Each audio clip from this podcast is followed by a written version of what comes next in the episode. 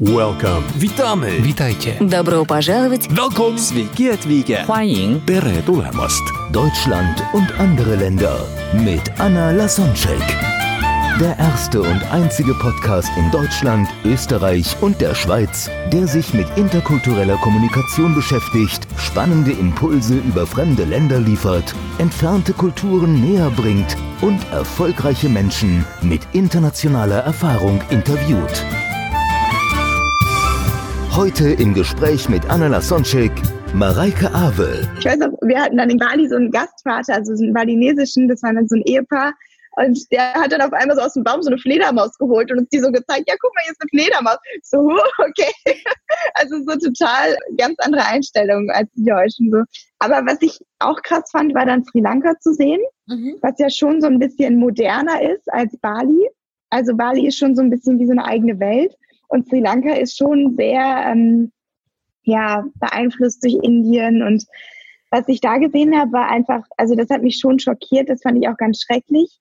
Der Umgang mit der Natur, also es wurde dort so, Marc und ich, wir waren dann, äh, also Marc ist mein Partner, mit dem ich auch zusammen gegründet habe, der ist auch Arzt und wir waren halt zusammen dort und wir waren dann, ähm, ja, wir wollten, wir wollten, Das ist nicht typisch deutsch. In Deutschland hört man eher kein Geschäft mit der Familie, mit dem Freund. Und du hast vier Schwestern und jetzt mit dem Freund ein, ein Geschäft zusammen. Aber du bist wahrscheinlich auch nicht typisch deutsch. Also ich, Nee, ich bin nicht so typisch, das stimmt. Ich komme auch noch aus Norddeutschland. Also da sind nochmal die, die, die am allerstillsten sind und sich so zurückhalten. Also das ist nicht so typisch. Also ich bin wahrscheinlich ein bisschen exotischer, was das angeht. Ähm, aber was ich, äh, was ich schon krass fand, war Sri Lanka. Also wir haben dort wirklich ganz andere Dinge gesehen. Also es war wirklich so, dass wir dort gesehen haben, wie Menschen einfach vollkommen unbewusst mit der Natur umgehen. Also das hat mich wirklich schockiert, dass dann, ähm, wir waren im Meer schwimmen, Marc und ich, und im Meer selber sind Plastiktüten, Müll, alles Mögliche rumgeschwommen, wo ich wirklich, wo mir, also das konnte ich gar nicht fassen. Wie kann man einfach seinen Plastikmüll direkt ins Meer schmeißen? Hm. Und dann, dazwischen dann diese Schildkröten, diese ganzen Wunder der Natur, das war so ein Kontrastprogramm. Also da hätte ich fast schon geweint, weil ich das so schrecklich fand, dass man, dass man so mit der Natur umgeht. Und im Gegensatz dazu sind wir ja in Deutschland so extrem, also bei uns wird ja alles recycelt oder wird irgendwie in den ganzen Mülldeponien verarbeitet. Und dort hast du das Gefühl, ja, die verbrennen einen Teil und der andere Teil landet im Meer. Und das fand ich total schlimm zu sehen. Und auch allgemein der Schmutz, der dort war. Also es war alles sehr eng, sehr, also wir waren halt mitten, wir waren nicht in diesen Resorts, nicht im Touri-Bereich, sondern wir waren mitten zwischen den Einheimischen. Und da bist du halt wirklich, erlebst du eine andere Welt. Die Frauen sind nicht auf der Straße rumgelaufen oder eben, wenn dann nur super vermummt. Und wenn ich da rumgelaufen bin, hatte ich so das Gefühl, ich bin ein bisschen so eine Außerirdische, weil, also, weil ich so europäisch erstens aussehe und weil ich halt als Frau auch ohne Kopftuch rumgelaufen bin. Und ich habe mich da immer so noch dazu. ein bisschen unwohl gefühlt, ne? Natürlich, weil, weil du eigentlich nicht so richtig willkommen bist. Und das hat mich schon so ein bisschen, war irgendwie komisch. Und ähm, das war nicht, nicht so schön, muss ich ehrlich sagen. Und was ich auch gesehen habe, ist zum Beispiel das Frauen- und Männerbild dort. Also wir haben da auch mit unserer, wir haben da auch in Sri Lanka eine Gastfamilie gehabt und da war es wirklich so, dass der Mann eben das Geld verdient und die Frau eigentlich fast gar nichts macht. Die ist den ganzen Tag immer zu Hause, die kocht für die Kinder, aber die äh, Frau hat eigentlich sonst nicht so richtig eine Aufgabe. Und ich habe dann mit der Frau mich auch mal unterhalten, mit der Ehefrau von dem einen, weil sie hatte Probleme, schwanger zu werden und ich wollte ihr eben helfen mit dem Wissen, was ich dazu hatte, zu dem Thema. Und da hatte ich das Gefühl, dass sie selber wie ein Mädchen ist, also noch wie ein Kind ist, von der so Erfahrung her. Und das war für mich irgendwie so krass zu sehen, weil in Deutschland oder bei uns ist es so vollkommen selbstverständlich, dass Frauen gleichberechtigt sind, dass Frauen Bildung bekommen, dass Frauen ähm, voll emanzipiert rumlaufen und äh, alles Mögliche machen können, was sie wollen. Und das war einfach da so vollkommen das Gegenteil, dass die Frau eben zu Hause bleibt, klein gehalten wird, dass sie, oder sich selber auch, sie ist ja auch selber mitverantwortlich, sie könnte ja auch was ändern, wenn sie wollte, aber du lernst es halt so, du bist halt so drin, ne? Und ich denke, also ich würde da niemals jemand auch für schuldig, also verantwortlich machen, weil du bist ja in diesem, in der Kultur drin. Du siehst, du Genau. kennst es ja gar nicht anders. Und ich habe mich auch mal mit einer Dame, die auch so Burka getragen hat, unterhalten. Und Ja. die, die sagen dann oft über die, die Frauen dort, ach, die Armen, die haben nichts zu sagen, die müssen sich verhüllen, verstecken. Äh, was für ein Quatsch, was die Männer dann mit denen machen, dass sie das denen nicht irgendwie sich zeigen lassen und so. So denken wir von unserem Weltbild halt ja, betrachten. Ja, Und Ja. als ich dann die Dame gefragt hatte, wie findet die das? Und Finden die gut. da meinte die, ja, an sich äh, äh, sind ja, sind wir, also die deutschen oder polnischen oder halt ja europäischen Frauen verrückt oder es ist mit uns irgendwie etwas verkehrt, weil zu Hause sitzen wir mit irgendwie schlabbriger Hose, ohne Make-up, teilweise mit irgendwie nicht gemachten Haaren und mit den schlimmsten Klamotten, die es gibt, zu breit und und und und einfach so pff, äh. und wir zeigen so unserem Mann und wenn wir rausgehen zu anderen Männern, dann machen wir uns hübsch. Nur unser Mann sieht uns gerade so und bei denen ist genau umgekehrt. Also wie sexy teilweise die unter diese Höhle äh, Ja. sind und äh, was die da für High Heels und Unterwäsche tragen. Ja, ja. Das ist aber auch spannend und ich bin da auch gar nicht, ich, ich sage das auch, wenn ich das so erzähle, ich will das gar nicht irgendwie verurteilen oder so, weil ich respektiere jede Kultur und ähm, es ist halt für uns so, so erst im ersten Moment quasi unverständlich, warum das so ist. Aber natürlich hat ja jeder und genauso auch wir Deutschen hat ja seine Glaubenssätze, die ihm seit der Kindheit eingetrichtert werden und seine, seine Ansichten von der Welt auch. Und ähm, ich glaube, ich, ich, ich weiß nicht, also ich glaube, dass es auch so eine Art Bewusstseinswandel ist, dass man lernt, anders darüber zu denken und Situationen neu zu bewerten. Ja, da gibt es so ein Zitat von Carl Gustav Jung, was ich sehr mag. Alles, was dich an anderem irritiert, kann dich zu besseren Selbsterkenntnis führen. Und wenn Ja. du zum Beispiel sagst, äh, diese, diese Müll, dass du das da so gesehen hattest, dann können wir denken, wow, wie schön, dass wir in Deutschland leben. Das ist so eine Selbsterkenntnis. Ich bin noch dankbarer dafür, was, was wir hier haben. Oder auf der anderen Seite kann ich überlegen, hm, vielleicht ist da was dran, äh, was ich gerade so an Verhaltensweise von jemandem anderen beobachte und denke ich, hm, wie kann ich das nutzen? Zum Beispiel so in Das Hier und. Jetzt leben, äh, Moment genießen, Zeit nehmen für Freunde. Voll. Lebe ich, um zu arbeiten oder arbeite ich, um zu leben? Also wirklich so zu philosophieren. Ja, vollkommen. Und ich, ich versuche auch, ich versuche auch von allem, was ich so erlebe, also nicht nur im Ausland, sondern auch in Deutschland, versuche ich so mir meine Mischung mitzunehmen. Zum Beispiel auch in Spanien. Ich bin viel immer in Marbella, weil mein Patenonkel dort wohnt. Und dort diese lockere Lebenseinstellung, dass man den Abend mal genießt und dass man mal da sitzt und zusammen Tapas isst und sowas. Das sind alles so Sachen, da, da kann man sich, finde ich, immer selber was mitnehmen und das so in sein Leben integrieren. Und genauso aber auch solche krassen Dinge wie mit der Gesundheit, dass man seine Gesundheit mehr wertzuschätzen weiß. Oh ja. man einfach, Die- dass alles schon funktioniert. Ja, wenn Und ich in Indien so Menschen mit so teilweise so verstellten Füßen sehe und so, wo ich mir denke, in, in Deutschland, das wäre eine vielleicht halbstündige OP und Ja. die fühlen sich lebenslang. Ja, schon total krass. Ja, ja. total krass. Und Ja, was ich aber noch ganz witzig vielleicht noch zum Frauenbild, das war so lustig, weil wir sind, wir haben uns sehr gut verstanden mit unserer Gastfamilie in Sri Lanka und wir haben die dann auch einmal quasi eingeladen. Also wir haben eigentlich immer unsere Gastfamilien eingeladen und da haben wir eben so Fisch frisch gemacht und so saßen dann alle so zusammen um so einen großen Holztisch und dann, das war so witzig, weil seine Frau, die saß dann, die saß neben mir und die hat dann so zu Marc gesagt, Marc, und dann so in ihrem indischen Englisch, I have one question. Und dann zeigt sie so auf mich in Germany. Is she beautiful there?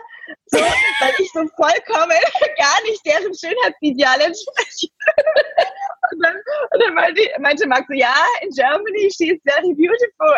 Und dann, und dann so, ja, also weil sie konnte sich das gar nicht vorstellen, dass, dass ich als schön empfunden werde, weil in, in Sri Lanka, das ist so spannend, da sind eben diese kurvigen, möglichst kurvig, dann in so, in natürlich dieser Club, die mögen gern dunkle, dicke Haare und so. Und ich bin halt so voll das Gegenteil. so total deutsch, blonde Haare, relativ schlank und so weiter. Und das war so für sie so vollkommen bizarr, dass, dass Marc mich wirklich schön findet. Wow, aber auch, dass sie das so direkt fragt, hätte ich Die nicht erwartet. Die sagen auch so Sachen, zum Beispiel, wenn dann die Schwester mit am Tisch sitzt, dann, und sie hat erfahren, dass ich was mit Ernährung mache und dass ich ähm, eben helfe, das Wohlfühlgewicht zu erreichen. Und dann sagt sie zu ihrer Schwester, sagt sie so zu mir, ja, but my sister, she's fat. Und ich so, was hat sie das gerade gesagt? Und dann, und dann alle so, ja, und dann sagt ihr Mann so, ja, ja, she's very fat. She, und so, also so, dann sagen die einfach, sie ist fett. Das würde man in Deutschland nie sagen, so, weil das so voll die Beleidigung wäre. Und das ist schon so vollkommen der andere Art, so ganz offen mit dem Aussehen umzugehen und so auch so einfach drüber zu sprechen. Das ist schon, schon witzig. Und ich weiß nicht, vielleicht definieren sie sich auch nicht so sehr über ihr Aussehen. Das weiß ich nicht genau, ob es vielleicht daran liegt.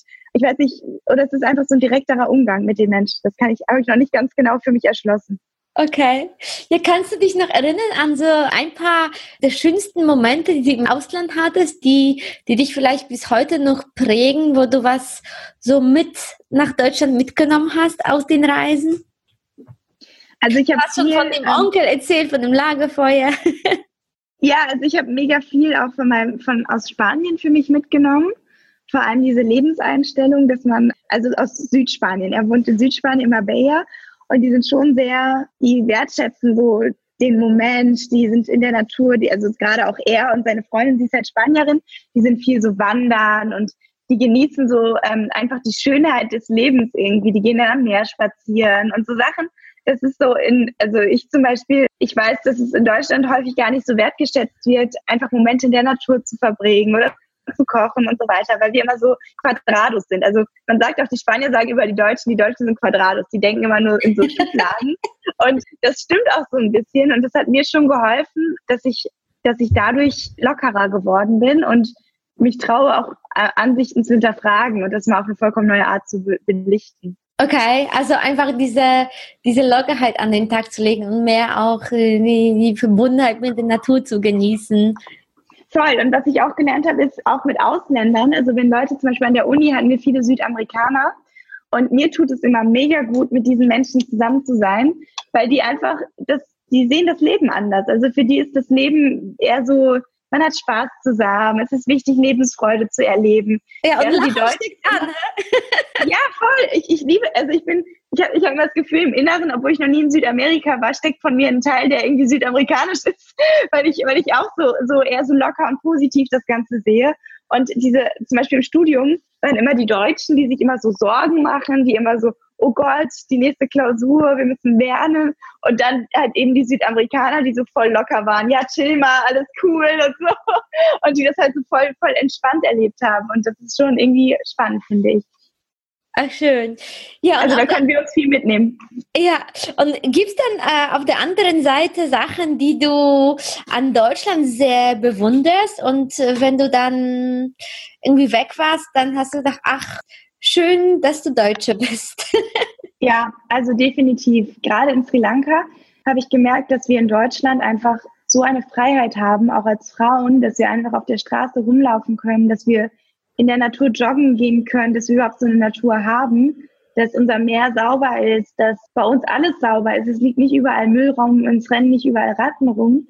Und ähm, das, das ist schon also ein Riesenunterschied. Und ich habe mich am Ende auch in Sri Lanka, wir mussten halt natürlich da bleiben und auch beim Krankenhaus in der Nähe bleiben, weil wir da gearbeitet haben.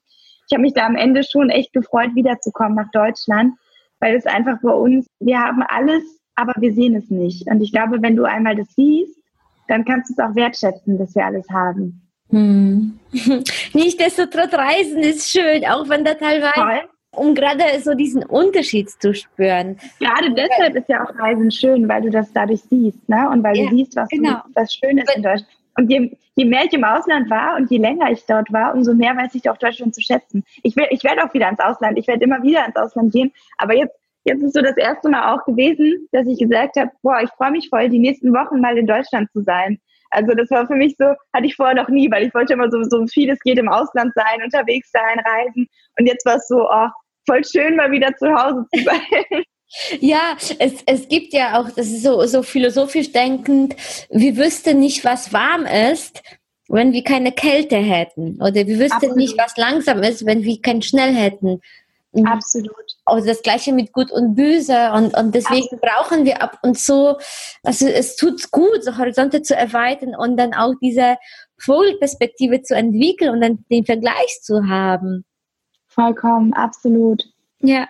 Ähm, das äh, habe ich eigentlich schon am Anfang gesagt, aber das ist mir auch in Sri Lanka und auch in Bali nochmal aufgefallen, dass jeder Mensch, dass wir eigentlich im Kern die gleichen sind und dass man auch mit jedem Mensch, egal ob er die Sprache spricht oder nicht, kommunizieren kann und auch eine Beziehung aufbauen kann. Also man merkt irgendwie, wir sind alle eine Familie eigentlich, wir Menschen. Und also das, das fand ich schon erstaunlich, was für Beziehungen auch möglich sind, auch wenn alles andere außenrum vollkommen anders ist. Also dass der Kern immer noch ganz gleich ist. Und hm. selbst wenn die vollkommen anders, die Frau vollkommen andere Vorstellungen hat von der Beziehung oder davon, wie sie sich anzieht und so weiter, konnte ich mit ihr eine persönliche Bindung aufbauen. Und wir haben uns gut verstanden. Wir haben eben einfach gemerkt, ja, wir sind so füreinander da, wir unterstützen uns und so weiter. Und das hat mich schon sehr beeindruckt, ja. Ach, wie schön. Ja, es gibt auch den Satz, die Menschen auf der ganzen Welt sind mit den gleichen Problemen konfrontiert. Die haben nur unterschiedliche Lösungen gefunden, um damit ja. klarzukommen. Wie, zum Beispiel, Absolut. Wir, wir, müssen alle essen, nur halt einige essen mit Stäbchen, einige in Indien mit Händen und einige mit Gabel und, und einige mit Löffel und so weiter. Das stimmt. Das fand ja. ich auch witzig in Sri Lanka wie sie das Essen zu sich genommen haben. Da war wirklich so, stand in der Mitte vom Tisch wirklich das Essen, zum Beispiel der Reis. Oder dann stand da irgendwie, also verschiedene Dinge, alles ähm, ganz toll mit Gewürzen zubereitet. Und alle greifen einfach mit ihren Händen so in diese Teller rein und nehmen sich ihre Sachen raus, wo in Deutschland alle durchdrehen würden, weil das so unhygienisch ist. Und das ist so vollkommen normal. Das war auch witzig gesehen, oder wie sie dann diese Schüssel und so. Also so ganz anders, äh, andere Essensmanieren als die Deutschen.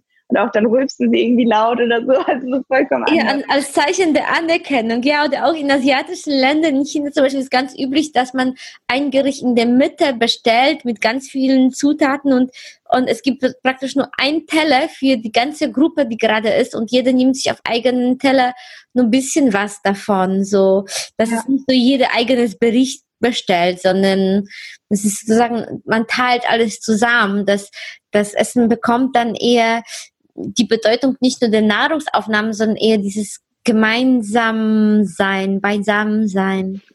Ja, es ist schon schön, ja. Ja, aber jetzt, jetzt sind wir schon ja mittendrin in deinem Fachgebiet. Und ich weiß, viele Menschen, die dann irgendwie eine Reise machen, die machen sich dann oft Sorgen, dass sie irgendwie im Urlaub im Ausland zunehmen, weil die dann alles probieren wollen, kann ich auch verstehen. Wenn ich das Gefühl habe, äh, irgendwie, äh, ja, morgen gibt's das nicht oder in einer Woche in Deutschland kann ich es nicht mehr probieren, na dann mhm. probiere ich es ohne vielleicht Hunger zu haben. Ja, ja, ja, ich auch, ich auch. Äh, also du bist aber Expertin. Vielleicht hast du ein paar Tipps. Was, was können wir jetzt äh, allen, allen Menschen, äh, also was kannst du allen Menschen raten, die Angst haben, im Urlaub ja. zu nehmen? Also das ähm, erstmal kann ich das total gut verstehen, hatte ich früher auch, vor allem als ich immer in dieser Diätzeit war, wo ich immer dachte, oh Gott, ich muss immer darauf achten, wie viel ich esse, was ich esse und so. Also ich muss mich einschränken, ich muss restriktiv sein. Und durch das intuitive Essen, das bedeutet ja, dass man beim Essen auf den Körper hört. Das heißt, du isst dann, wenn du hungrig bist, du isst das, was dir dein Körper gerade sagt, was dir gut tut und schmeckt. Du genießt achtsam und du hörst bei Sättigung auf. Und für alle, die jetzt denken, dann würde ich ja nur noch Schokolade essen, es geht halt auch darum, aus körperlichen Gründen zu essen. Also das zu essen, wirklich, wenn der Körper hungrig ist und nicht, wenn du emotionalen Hunger hast, also nicht, wenn du irgendwie gerade Lust hast, was zu schnickern oder so, sondern wenn du wirklich körperliche Gefühle hast nach Hunger, also wirklich ein körperliches Hungergefühl und genauso das, was dein Körper dir sagt. Und dein Körper sagt dir normalerweise nicht, dass er zwei Tafeln Schokolade braucht, sondern er braucht meistens ähm, richtig nahrhafte Lebensmittel. So, also klar ist Schokolade immer erlaubt, aber du merkst halt auch, wann, wann gut ist. Also du brauchst nicht Unmengen. So. Und meistens entsteht ja, ja diese Angst. kommt da so beim Buffet dieses Überessen, so, dass wir, dass wir darauf irgendwie gar nicht achten, dass wir jetzt. Ja. Weil der Kopf sagt irgendwie, probier mich, ja, probier mich. Voll, voll, voll. Also ich glaube, dass, es, dass gerade Buffets und gerade Freiheit dann schwierig sind, wenn du dich sonst sehr stark einschränkst. Und deswegen ist so meine Empfehlung auch schon vor der Reise anzufangen, wieder das Vertrauen in den Körper zu entwickeln. Also, dass du wirklich vorher schon übst, Hungersättigung erkennen und auch achtsam genießen. So.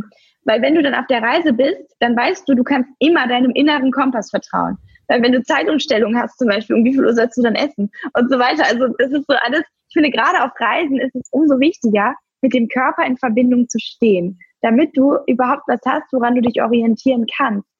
Und manchmal hast du ja auch gar nicht diese ganzen Optionen, die du in Deutschland hast, dass du dir jede Mahlzeit selbst zubereitest und so weiter, sondern es kommt halt so, wie es gerade ist. Und da ist der Einzige, dem du hundertprozentig vertrauen kannst, immer dein Körper. So. Und wenn jetzt aber diese, diese Situation ist, klassische Situation, super leckeres Essen, Buffet mit ganz vielen exotischen Speisen. Ich bin jemand, ich muss dann auch alles probieren. Ich nehme mir dann wirklich von jedem ein bisschen, also kleine Portionsgrößen. Und ich weiß zum Beispiel, man kann seinen Hunger einplanen. Wenn du, wenn du weißt, heute Abend sind wir zum Essen, zum Buffet verabredet, ja, dann kannst du ja so planen, dass du dann auch Hunger hast und dir dann entsprechend die Sachen nehmen, die du probieren möchtest, aber jeweils eine kleine Portion. Und danach, wenn du die gegessen hast und probiert hast und achtsam, ganz wichtig auch dieses Genießen, ne? achtsam essen, genießen, schmecken, weil dadurch wirst, merkst du auch, wann du satt bist. Und dann zwischendurch eine Pause machen und immer wieder so hören, okay, was hat mir jetzt besonders gut geschmeckt, was hat mir nicht so gut geschmeckt. Und wenn du danach nach dieser ersten Portion zum Beispiel noch nicht satt bist, dann kannst du ja überlegen, okay, welche Sachen bekommen mir jetzt gut hiervon, was, was tut mir gut, was macht mich satt und davon nochmal was nachzunehmen.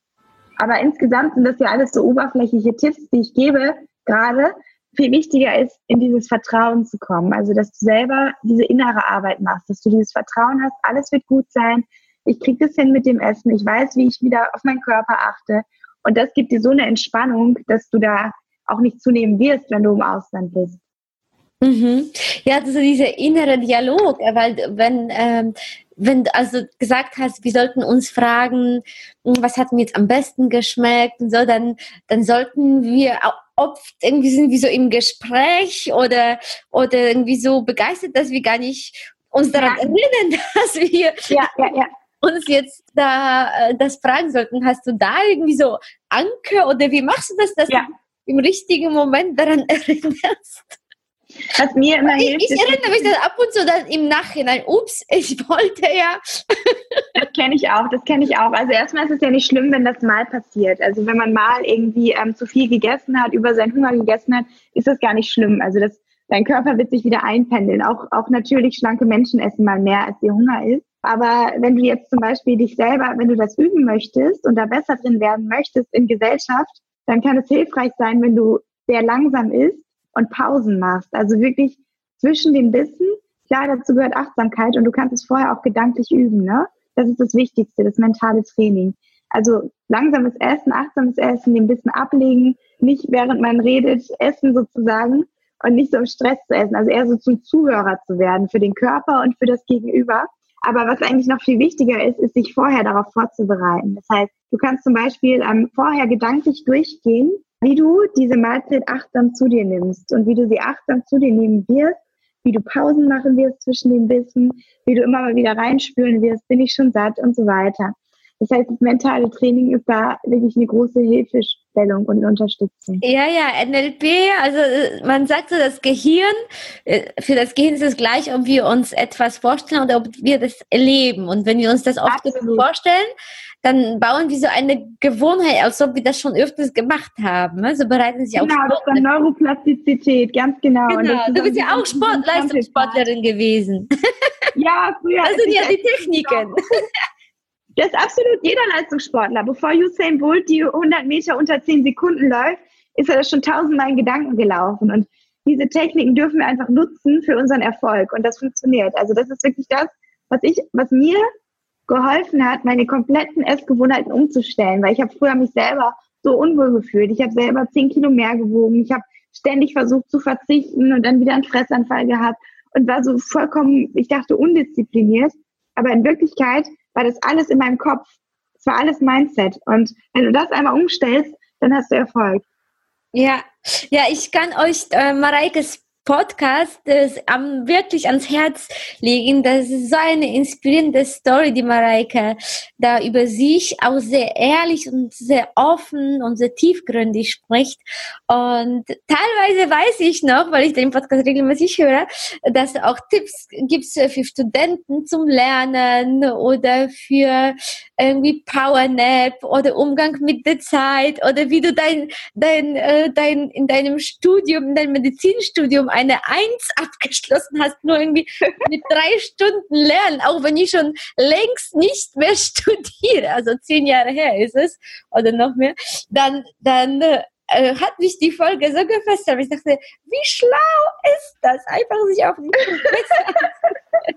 Also das kann man auch auf den Kunden übertragen, ja, dass wir, wenn wir irgendwie ein wichtiges Kundengespräch haben, also für die, die gerade schon jetzt äh, Zeitmanagement. Berufsleben sind. Also kann Absolut. ich wirklich Mareikes Podcast ans Herz legen. Es war auch schon weit gegenüber 100 Folgen und und in ja. Top 10 oder teilweise noch höher regelmäßig. Also es ist sehr, sehr wertvoll. Vielen Dank. Und ich Dankeschön. bin mir sicher, das wird anhalten und das Thema wird boomen, weil wenn wir immer, also irgendwann begreifen wir, was ist wirklich wichtig im Leben. Ja. Und das ist Gesundheit und äh, also Energie und ohne Gesundheit keine ja. Energie. Weil was nutzt Absolut. uns das ganze Geld, wenn wir dann damit unsere Träume gar nicht realisieren können? Weil uns die Absolut. fehlt. Und das ist mit Absolut. verbunden. da hast du so recht, absolut. Und es ist so schön, dass du das alles schon so für dich erkannt hast und da schon so weit bist. Ja, ja, das war auch nicht immer so. Ich war früher sehr, sehr mehr so karriereorientiert und Zeitspann. Mhm. Und ich habe äh, gleichzeitig zum Beispiel etwas gelesen und gegessen. Und dann irgendwann habe ich festgestellt, hallo, das will ich mir gerade leisten, diese ein paar Minuten. Ja. Weil, also genau, wenn ich die ein paar bin Minuten ich mir wert. Was ist das für, genau, was ist das für ein Leben? Und wir sind dazu da, um Erlebnisse zu haben und zum Genießen. Und ich kann mehr ja wenn ich mich fokussiere und so achtsam ja. lebe. Und ich okay. glaube, das erkennen immer mehr Menschen und solche Menschen wie dich braucht die Welt. Weil da, in deinem Podcast geht viel mehr als nur um Essen. Das ist wirklich um die ganze Lebenseinstellung und auch um Lebensfreude und Ausstrahlung. Und du bist ja lebendige Werbung dafür, dass die NLP-Übungen, die du vorstellst, funktionieren. Ja. Dankeschön. Das ist ja, oh, vielen, vielen Dank. Dankeschön. Ja, Danke. gerne. ja, jeder, der jetzt gerade zuhört, ich freue mich total, wenn ihr reinhört in den Wohlfühlgewicht-Podcast. Und äh, das ist sozusagen das Best-of, wenn du äh, das Gefühl hast, du fühlst dich vielleicht nicht so wohl in deinem Körper oder du möchtest mehr aus deinem Leben machen, mehr dein inneres Strahlen wieder entdecken, mehr Lebensfreude erleben. Darum geht's eigentlich vor allem. Und natürlich auch ganz viel zum Thema Essen, aber eben auch von innen heraus. Das heißt, wir gehen ganz viel so diesen, den Inneren, die Einstellung an das Mindset und wie du neu denken kannst, um dein Leben mehr zu genießen, um positiver zu sein und um einfach die Lebensqualität zu genießen, die jeder verdient hat von uns. So ist das. Morgen der interkulturelle Vergleich Deutschland-Spanien.